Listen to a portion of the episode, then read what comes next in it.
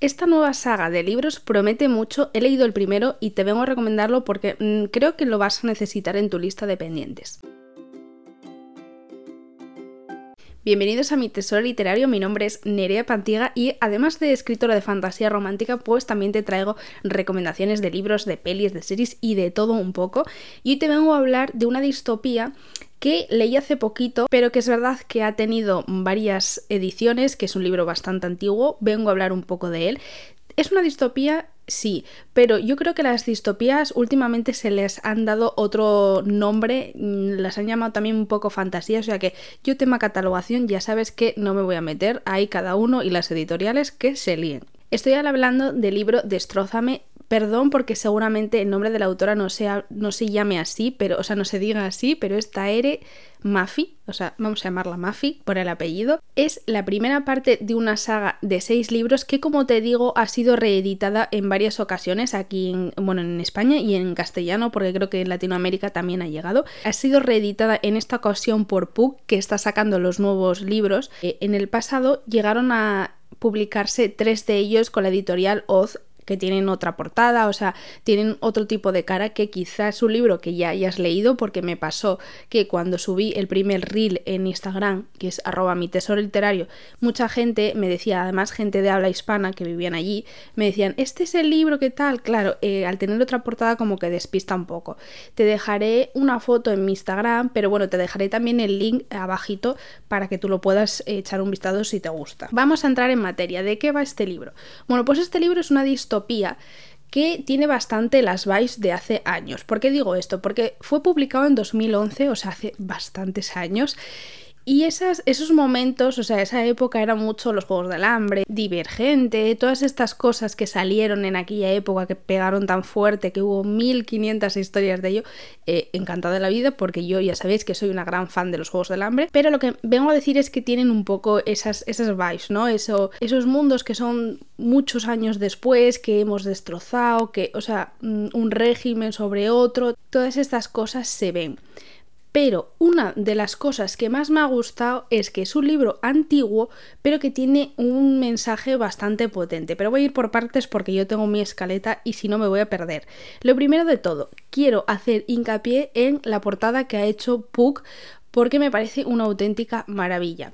La portada antigua no tiene nada que ver, o para mí no tiene nada que ver, o sea, la que hizo la editorial Oz con la historia, pero esta sí. En esta, eh, arriba es, bueno, no, se ve abajo que pone destrózame y en medio se ve un ojo. Pero es un ojo mm, raro porque tiene todos los componentes de la historia. Es un ojo que parece un moratón, es un ojo que en el iris, además de ser súper azul, hay un pájaro, hay agua, hay árboles, o sea, es una portada que al principio dices tú y que, o sea, es llamativa, pero que guarda muchísimo significado. Y después de leer el libro, cuando lo cerré, dije yo, wow, o sea, mis dieces a la editorial, de verdad. Como te digo, es un libro que habla sobre un mundo futurista en el que se ha encargado la naturaleza, o sea, la tierra ya no es lo que era, no se puede beber agua, está todo contaminado, no hay animales, si los animales encuentran a los humanos se lo comen porque están muertos de hambre y viceversa, la locura máxima y como siempre en este tipo de distopías como te digo pues hay un régimen que controla la sociedad un régimen que iremos descubriendo poco a poco pero que bueno que esconde muchos fallos pues como todo más allá de ese mundo complicado, conocemos a Juliette, que es una chica de 17 años, que ha sido encerrada en una cárcel que da puro miedo, o sea, la autora te lo representa como, wow, es un laberinto, es una cárcel, ella no ve a nadie, no puede hablar con nadie y no puede hablar con nadie porque ha tocado a una persona y la ha matado. Y todo el mundo la ha abandonado, o sea, su propio propia familia ha dicho eh, quién coño eres, la han encerrado, o sea, ella ya piensa que está loca porque lleva 264 días sin ver a nadie, sin hablar, o sea, escribe en una libreta para que no se le olvide hablar. A ella le han dicho que su piel tiene un poder, que es, es, el poder de destruir todo lo que toca, de matar. Es más, ella ha matado a una persona y lo ha visto, por eso entiende que está encerrada y no tiene contacto con nadie, como te digo, tiene una libreta. Pero es que lo guay de este libro es el formato, porque el formato en sí de la redacción, o sea, del contenido del libro, es muy curioso porque hace un poco de alusión al diario, no a la libreta, o sea, no es la libreta que ella escribe, sino que es un diario de su cabeza, ¿no?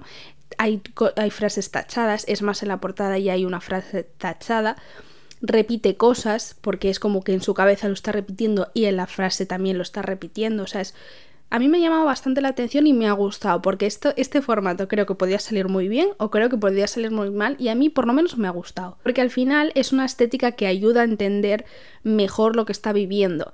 es un libro que está escrito en primera persona, tú vas a viajar con Juliet, vas a sufrir con Juliet y hace mucho más fácil entender lo que está sucediendo alrededor. Es un libro muy ágil, que tiene 350 páginas, pero que yo me lo he leído casi en dos días, y no se te hace nada pesado porque empieza ya la acción, que eso es algo que me gusta y que antes quizá no se hacía tanto, te empiezan ya a contar dónde está, cómo está y qué está sufriendo, bueno, te lo cuenta ella, claro, en primera persona, y la tensión, o sea, la tensión no cesa en ningún momento porque en los primeros capítulos ella te dice que está encerrada, pero ya empieza, o sea, ya hay algo ahí que dice eh, qué está sucediendo, por qué están haciendo esto, o sea, mm, tú vas a vivir tensa todo el libro. Este es como el resumen de lo que es el libro, pero mm, yo te voy a contar lo que me más me ha gustado, porque creo que si te cuento mi experiencia, creo que vas a poder definir mejor si es un libro para ti o no.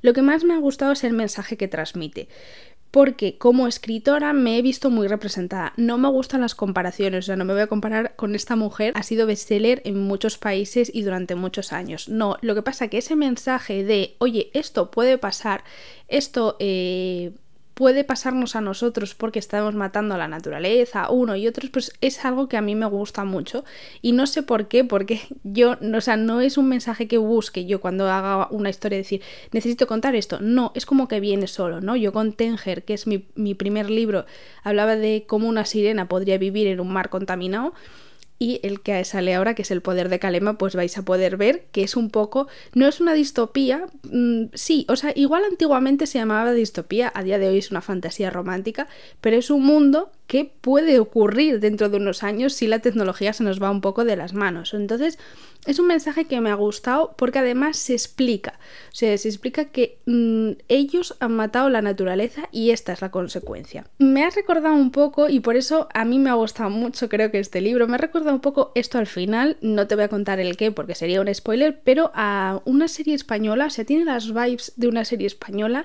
que a mí me gusta mucho, que yo he adorado, yo y medio, medio España y seguramente Latinoamérica también. No voy a decir el nombre porque también sería spoiler, pero me ha dado, me ha dado bastante las vibes y se parece. O sea, el final dije yo... ¡Ah! Mm, necesito leer más porque esto me recuerda algo, una época muy bonita que hemos vivido aquí. Mm, si me conoces un poco, porque además he comentado muchas veces qué serie es, quizá seas capaz de descubrirlo, me puedes hablar por Instagram y decirme, oye, ¿es esta serie?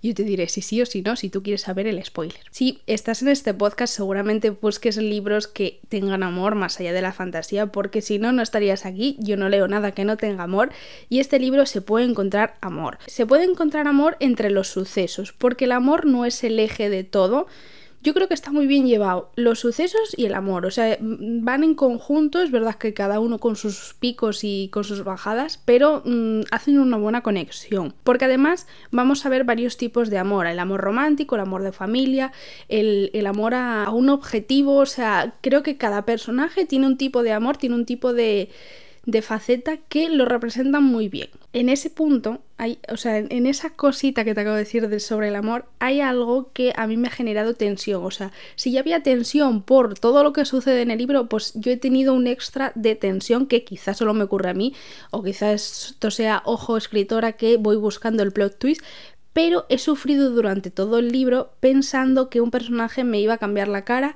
me iba a sorprender y me iba a dejar un poco como no lo quería, o sea, no quería ese giro, pero es verdad que lo estaba esperando. Mm, no te voy a decir si ha llegado o no, porque bueno, lo descubrirás tú, pero he estado tensa todo el libro y ya te digo que esto igual solo me pasa a mí. Yo resumo final en decirte que este es el primero de seis libros. Todavía está solo este publicado. El segundo sale el 14 de mayo. Creo que este podcast va a salir antes que el libro. Están siendo editados, bueno, reeditados por la editorial Puck. Podrás comprarlo, te lo dejo abajo en los links, tanto en Amazon como en su web, en varios sitios. Yo sinceramente te digo que es el primer libro y me he quedado con ganas de seguir la, la saga. Lo que no me gusta mucho es tener que esperar meses para una saga que ha sido publicada ya hace tantos años. Mm, desde mi punto de vista lo hubieran reducido más las entregas y hubiera salido mejor. Pero bueno, yo seguramente el segundo me lo lea y de ahí decida si sigo o no, porque claro, las sagas tan largas, bueno, pues es complejo engancharte hasta el final. Hasta aquí el episodio de hoy. Próximamente te, te traeré más recomendaciones. Te mando un beso enorme y como siempre, pues te espero por mi página web que vas a poder ir viendo ya cositas que con el poder de Calema la estoy actualizando. Por mi Instagram que es arroba mi tesoro literario, que te lo dejo abajo linkeado, que ahí podemos hablar de todo lo que tú quieras y que bueno, te espero aquí, que puedes puntuarnos, ¿eh? que yo ya he visto puntuaciones y muchísimas gracias. Eh, cada vez somos más y eso me hace muchísima ilusión. Los viernes tenemos recomendaciones de pelis o series o comparativas de esas pelis o series con libros, que eso lo puedes escuchar aquí o ver en vídeo desde mi Instagram y que ya está, ya acabó el spam. Te mando un beso enorme y espero que tengas un gran día.